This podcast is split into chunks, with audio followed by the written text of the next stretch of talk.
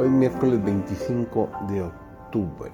Estamos estudiando la lección número 4 que se ha titulado esta semana Compartir la misión de Dios. Su servidor David González. Nuestro título de hoy es La misión de Abraham.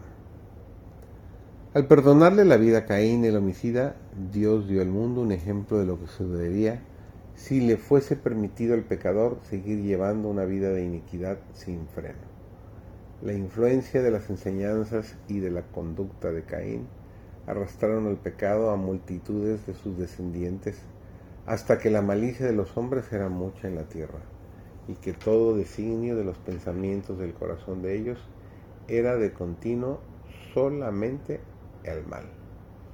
Génesis capítulo 6, los versículos 5 y 11 dice, y se corrompió la tierra delante de Dios y estaba la tierra llena de violencia.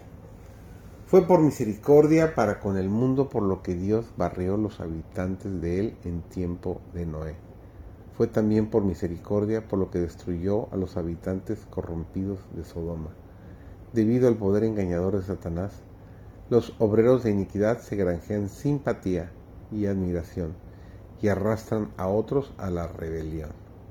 Así sucedió en los días de Caín y de Noé como también en tiempo de Abraham y de Lot. Y así sucede en nuestros días. Por misericordia para con el universo, destruirá Dios finalmente los que rechazan su gracia.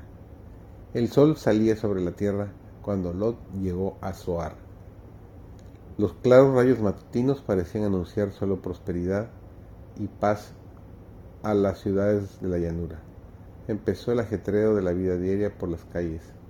Los hombres iban por distintos caminos, a su negocio o a los placeres del día.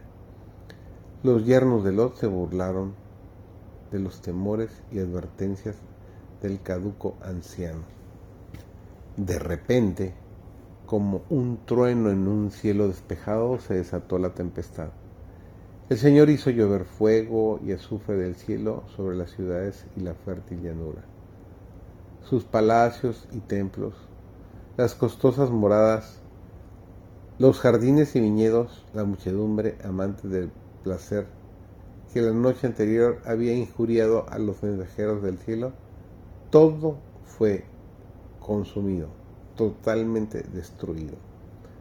Se nos enseña la temible y solemne lección de que mientras la misericordia de Dios tiene mucha paciencia con el transgresor, hay un límite más allá del cual los hombres no pueden seguir en sus pecados. Cuando se llega a ese límite, se retira el ofrecimiento de la gracia y comienza la ejecución del juicio.